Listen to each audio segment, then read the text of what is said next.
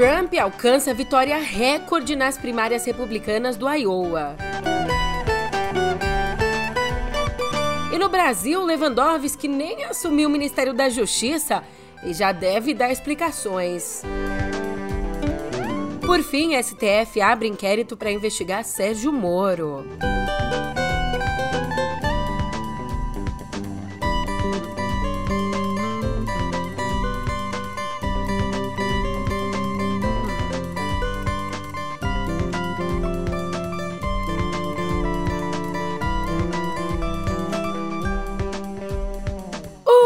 Ótimo dia, uma ótima tarde, uma ótima noite para você. Eu sou a Julia Keck e vem cá, como é que você tá, hein?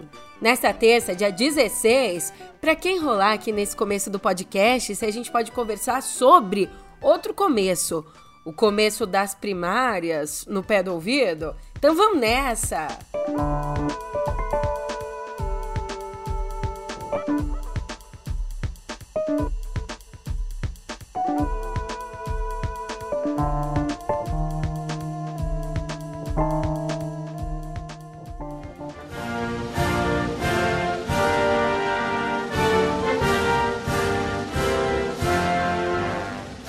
corrida para decidir quem vai ocupar a Casa Branca pelos próximos quatro anos começou oficialmente ontem com cálculos do Partido Republicano em Iowa, ou seja, com essa primeira votação.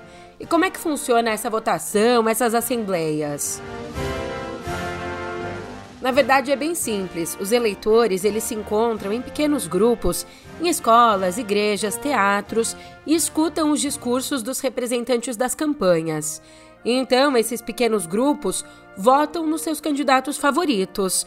E o candidato que ganhar mais assembleias leva esses votos com ele para a convenção republicana, onde vai ser batido o martelo de quem vai representar o partido na corrida pela Casa Branca. A convenção republicana acontece entre os dias 15 e 18 de julho. E aí, na noite de ontem, o ex-presidente Donald Trump venceu essa primeira etapa com uma baita folga. Até esse exato momento que eu tô gravando o podcast, madrugada de terça, mais de 95% dos votos foram apurados. E essa prévia indica que o Trump levou mais de 51% dos votos. Depois, quem aparece em segundo lugar é o ultraconservador Ron DeSantis, que inclusive se adequa bastante ao perfil do estado. Só que ele aparece em segundo lugar bem longe, com 21% dos votos. Na terceira posição, a gente tem Nikki Haley, com 19%, e na lanterninha, Vivek Ramaswamy, com 7% dos votos. Os outros candidatos contabilizaram juntos 1%. E aí, com esse placar, o Ramaswamy resolveu desistir da disputa e apoiar Trump. Trump, que antes mesmo de ter o resultado cravado, comemorou a vitória e parabenizou os concorrentes republicanos durante um pronunciamento.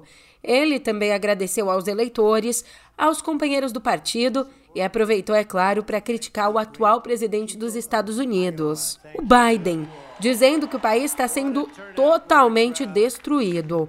Nas palavras dele, abre aspas, nós éramos uma grande nação há três anos e hoje as pessoas estão rindo de nós, fecha aspas. O Trump é riso de felicidade, você nem sabe. come together and straighten out the world and straighten out the problems and straighten out all of the death and destruction that we're witnessing. That's practically never been like this. It's uh, just so important. And I want to make that a very big part of our message. We're going to come together. It's going to happen soon, too. It's going to happen soon. E olha aqui a vantagem do Trump nessa briga pela vaga republicana para disputar a presidência. Essa vitória já cantada, com folga, parece ter esfriado as prévias em Iowa. Além disso, o excesso de neve, com uma sensação térmica chegando a menos 40 graus, marcou os dias que antecederam a votação. De qualquer forma, os cálculos aconteceram e aconteceram em mais de 1.600 colégios eleitorais espalhados pelo Iowa. Para debater e para votar nos pré-candidatos republicanos, os eleitores tiveram que, que enfrentar essa friaca toda, essas temperaturas extremas. Ah, e vale dizer que essas primeiras prévias, primeiras prévias, elas acontecem na véspera do julgamento de um dos quatro processos que o Trump responde na justiça. Só que, seguindo a legislação do país, mesmo se condenado em algum desses processos, o Trump ainda está apto a assumir o cargo se for eleito. Julia, e o Partido Democrata? O partido do Joe Biden também realizou assembleias desse tipo em Iowa ontem. Só que, ao contrário dos republicanos, os eleitores democratas eles não votam no processo. Vão lá, escutam, conversam, mas não votam. A votação para definir o candidato do partido, ela acontece via correio em março. E o Biden é o grande favorito. Sobre tudo isso, meu chefe tem um recado para te dar.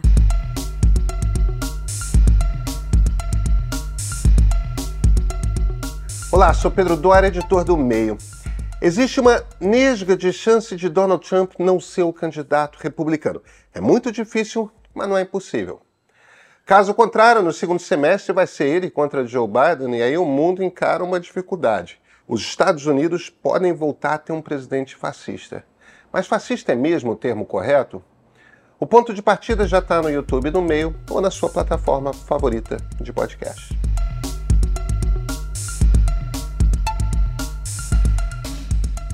E a gente volta ao noticiário ainda no ambiente internacional, porque comandantes e conselheiros da Guarda Revolucionária do Irã estão no Iêmen, atuando de forma direta nos ataques dos rebeldes Houthis ao tráfico comercial no Mar Vermelho.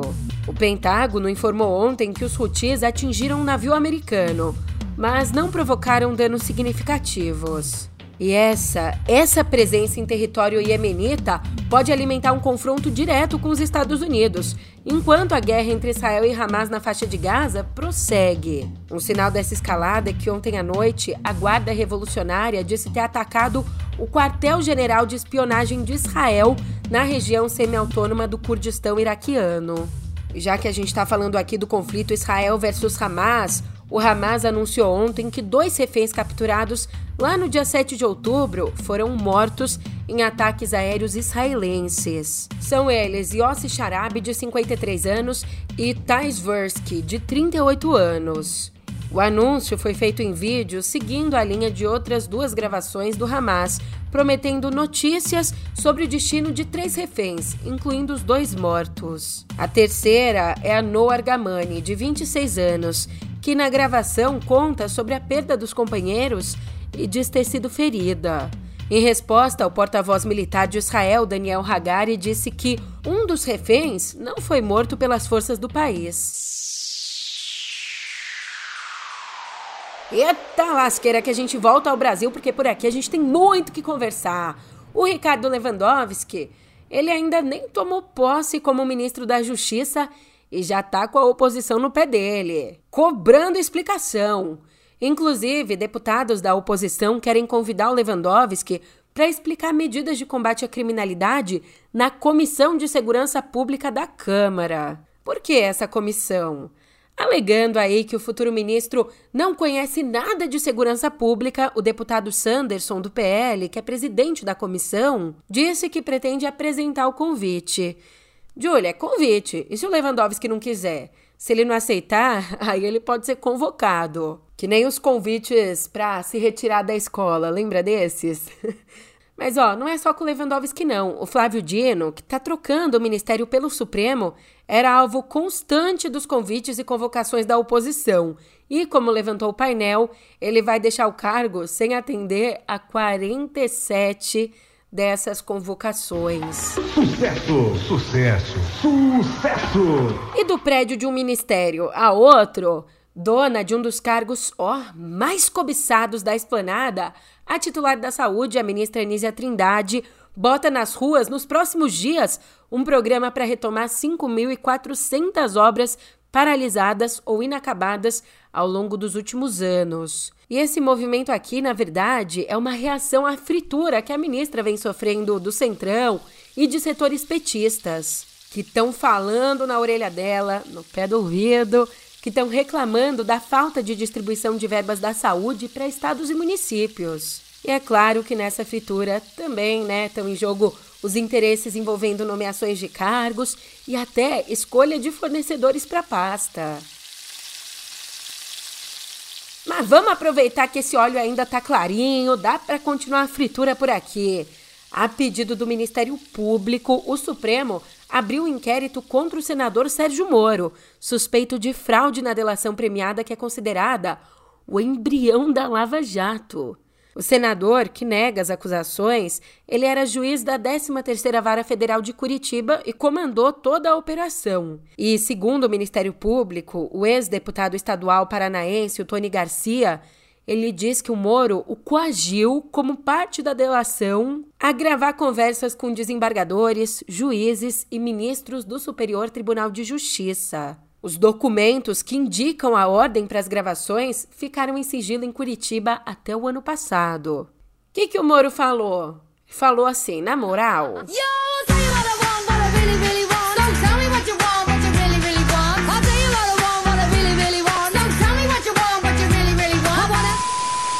Ele disse que as acusações do Tony Garcia são fantasias confusas de um criminoso condenado e disse que não teme qualquer investigação. Quem diria, né? Lava Jato afundando, o Moro variando e o Valdemar Costa Neto elogiando. Só que os elogios do presidente do PL a Lula, que circularam muito nas redes sociais na semana passada, foram alvo de críticas do ex-presidente Jair Bolsonaro. Ele sentiu, se doeu. Seu falso! Falso! Falso! Você é falso! Disse que declarações absurdas podem causar a implosão do partido. Escuta bem direitinho o que, que ele falou numa conversa com apoiadores. Mano, tem um problema sério, não vou falar com quem. Não, se continuar assim, você vai implodir o partido. Pessoa do partido dando declaração absurda. Eu vi. É como o Lula é extremamente é, popular. Tá, manda ele tomar um, um 51 ali na esquina ali. Não vem. Se você não sabe do que, que a gente está falando, desses elogios, é que na semana passada, o vídeo editado de uma entrevista que o Costa Neto deu lá em dezembro, esse vídeo viralizou. Só que ele só traz os trechos em que o Costa Neto elogia o Lula. Tirou o resto das respostas em que ele também elogiava o Bolsonaro.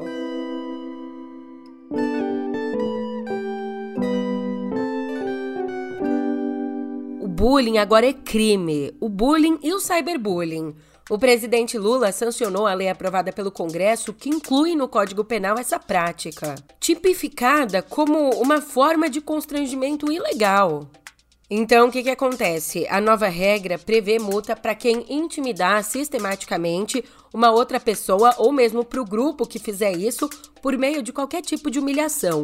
Então, vai ter que pagar uma multa. Se o crime for cometido online, atenção nos joguinhos agora, em xingamento é crime. O acusado ele pode ser condenado, além da multa, a uma pena de 2 a 4 anos de prisão.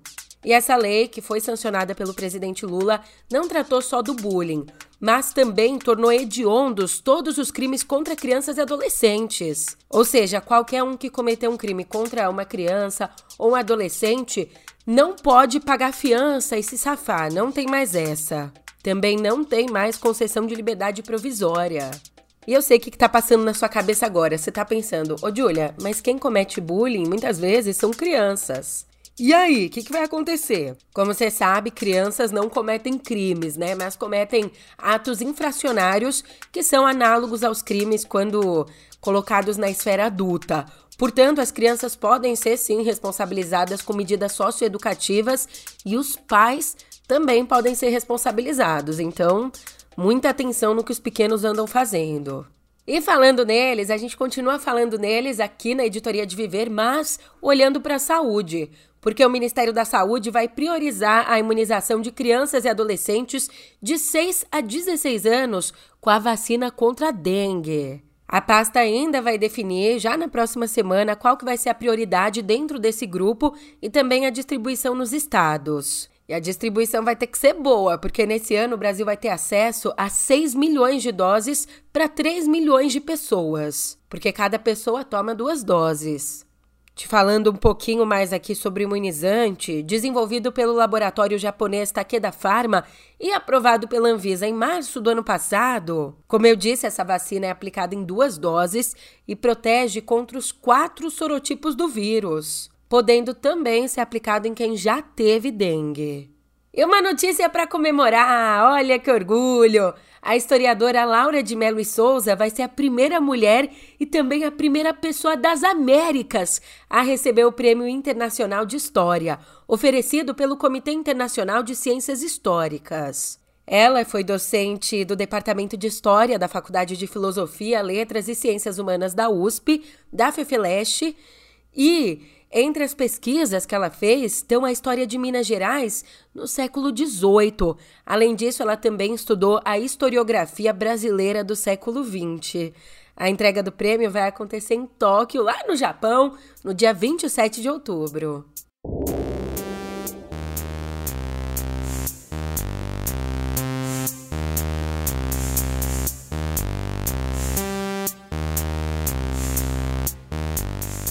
Na hora do nosso papo sobre educação patrocinado pelo Colégio Albert Sabin. Educação que cria oportunidades.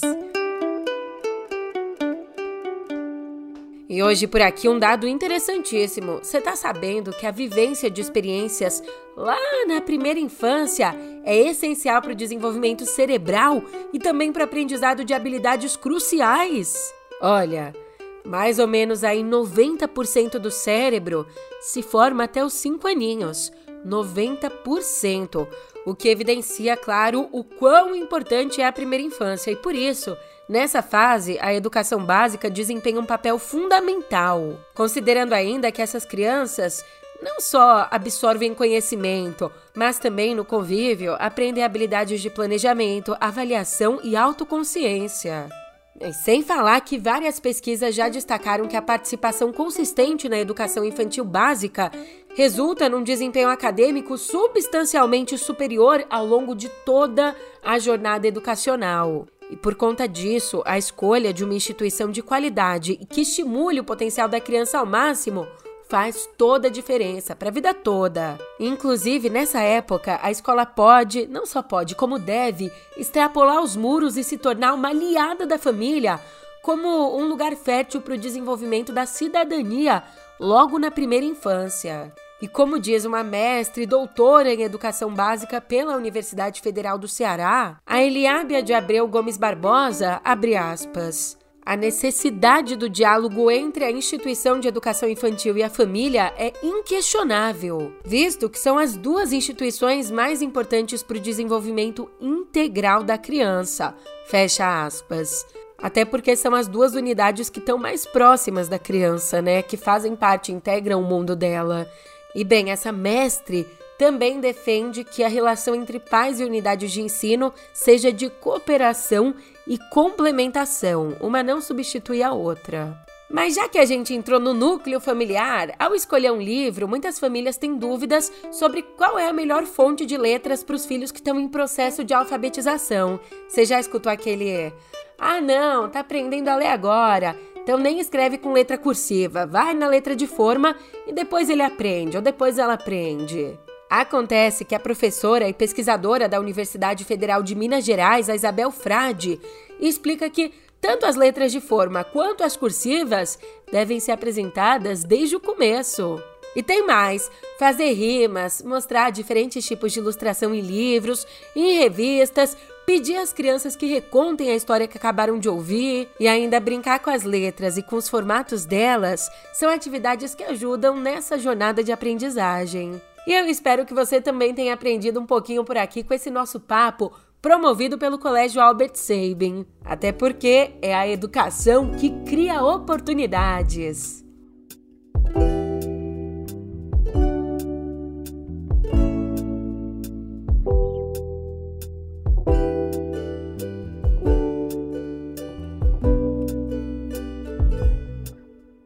Meu amor, o que, que você tá fazendo que ainda não apostou lá no Bet na, na premiação do Oscar? Porque tá dando a tabelinha todo dia, são os mesmos. Tô brincando, não vai apostar não, hein? Pelo amor de Deus.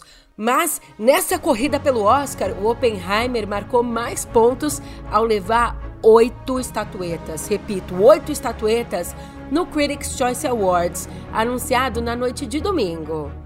E além de levar melhor filme e melhor diretor para o Christopher Nolan, o longa abocanhou melhor elenco, ator coadjuvante com Robert Downey Jr., que já também levou o Globo de Ouro, levou ainda fotografia, efeitos especiais, montagem e trilha sonora. E adivinha quem aparece logo atrás do Oppenheimer? A Barbie. Barbie veio em seguida com seis, incluindo o melhor roteiro original. Quem levou o melhor ator foi Paul Giamatti por Os Rejeitados, The Holdovers. E a melhor atriz foi Emma Stone com Pobres Criaturas. Já entre as produções para TV, Succession da HBO foi a melhor série de drama, mas com três estatuetas ficou atrás de O Urso da Star Plus e Treta da Netflix, que levaram quatro prêmios cada. Oi, essa aqui é muito importante essa notícia, viu, galera do cinema? Essa aqui é fundamental. O presidente Lula sancionou ontem duas leis que retomam as cotas de tela em sessões de cinema e também na TV paga. Essa volta das reservas obrigatórias para a exibição das obras nacionais é uma aposta do setor para fomentar novas produções aqui no país. Então, como é que vai funcionar? Os cinemas vão ter que oferecer um número mínimo de sessões com filmes brasileiros até 2033. Ou seja, de todas as salas, uma parcela vai ter que ser reservada para passar obras nacionais. E a fiscalização, se essa cota está sendo cumprida ou não, vai ser feita pela Ancine, com punições de até 2 milhões de reais. E eu falei que foram duas leis sancionadas. Então, a outra lei prevê a garantia de produtos audiovisuais aqui do nosso país, produtos nacionais em TVs por assinatura até 2038. Reserva esse mesmo espaço das salas de cinema, mas dentro da programação da TV por assinatura.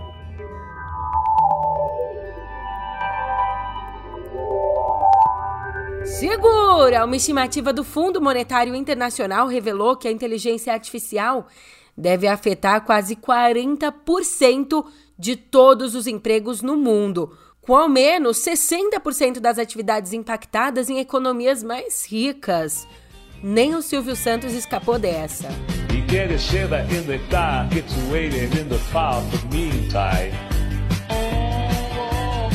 Sound of the river, you stop and you hold everything. Sacanagem, esse aqui é um áudio gerado por inteligência artificial. É bom, né, dar uma descontraída, mas, de acordo com a diretora gerente do FMI, a Kristalina Georgieva, a realidade pode ser um pouco mais complicada. Como ela disse, abre aspas, na maioria dos cenários, a inteligência artificial provavelmente piorará a desigualdade geral e, portanto, os políticos precisam agir para evitar que a tecnologia alimente ainda mais as tensões sociais. Fecha aspas. E como eu disse, nas economias mais ricas, 60% da, dos empregos vão ser afetados, enquanto que nos países de baixa renda, o impacto nos empregos vai ser de 26%. Quer ser mais específico ainda? Aqui no Brasil, o índice de empregos com alta exposição à inteligência artificial é de 41%. Ainda bem que o meu não tem chance de ser afetado, né? Porque quero ver a Cortana ter esse carisma, esse malemolência. Ixi. Eu sou assim, tá? Eu tenho esse brilho, essa alegria. Eu tô no Big Brother. Eu cheguei aqui pela minha história, pelo que eu sou. Mas calma, calma, calma, calma. Porque antes do, dos empregos serem afetados, a gente ainda precisa aprender o mínimo, o básico da inteligência artificial. Até porque o uso inadequado, o uso errado da IA fez com que uma série de produtos, como cadeiras e móveis de escritório, fossem anunciados na Amazon com o título Sinto muito, mas não posso atender a essa solicitação, pois vai contra a política de uso da OpenAI. Enquanto esse, esses relatos sobre o erro se espalharam, essas mercadorias foram tiradas do ar. É que a Amazon não proíbe o uso de grandes modelos de linguagem para gerar nomes ou descrições de produtos. Então, teve muita loja que deu lá o Ctrl-C, Ctrl-V e se lascou. Enquanto tem umas empresas dando Ctrl-C, Ctrl-V. A partir de uma reunião de acionistas que vai acontecer no mês que vem, a Apple vai passar a ter um conselho de administração com o mesmo número de homens e mulheres. Demorou, né? Vamos falar sério? E mesmo demorando, sendo uma coisa que já devia ter acontecido, se os acionistas ratificarem essa proposta, se essa proposta for para frente, a empresa vai se tornar a única gigante de tecnologia com a presença feminina e masculina na mesma proporção no conselho. Até agora, a Apple tem o dobro de homens nesse órgão, nesse conselho. Julia, mas quem são essas mulheres? Como é que vai ser feita essa realocação? Alguns vão para a rua? Mais ou menos. O ex-vice-presidente americano Al Gore e o ex-diretor financeiro da Boeing, o James Bell, estão deixando de ser conselheiros porque eles completaram 75 anos. Então, para ocupar uma dessas vagas, a Apple propôs a nomeação de Wanda Austin, de 69 anos, que foi CEO da The Aerospace Corporation. Ela entrando vai somar, vai se juntar a Andrea Jung, ex-CEO da Avon, também com Sue Wagner, cofundadora da BlackRock, e com a Mônica Lozano, que tem uma longa, enorme carreira na mídia. E longo, enorme, já foi esse nosso episódio de hoje, por isso eu tô indo nessa, vou descansar, vou dar aquela deitadinha, enquanto eu desejo para você um ótimo dia, um ótimo descanso e a gente se vê por aqui amanhã. Até lá! Tudo que Deus criou pensando em você. Essa aqui na cabeça agora, escuta aí. Ela que fez os dinossauros. Sem pensar em nada, fez a minha vida te deu. Sem contar os dias que me faz morrer. Sem saber de jogado à solidão. Mas quer saber se eu quero outra vida?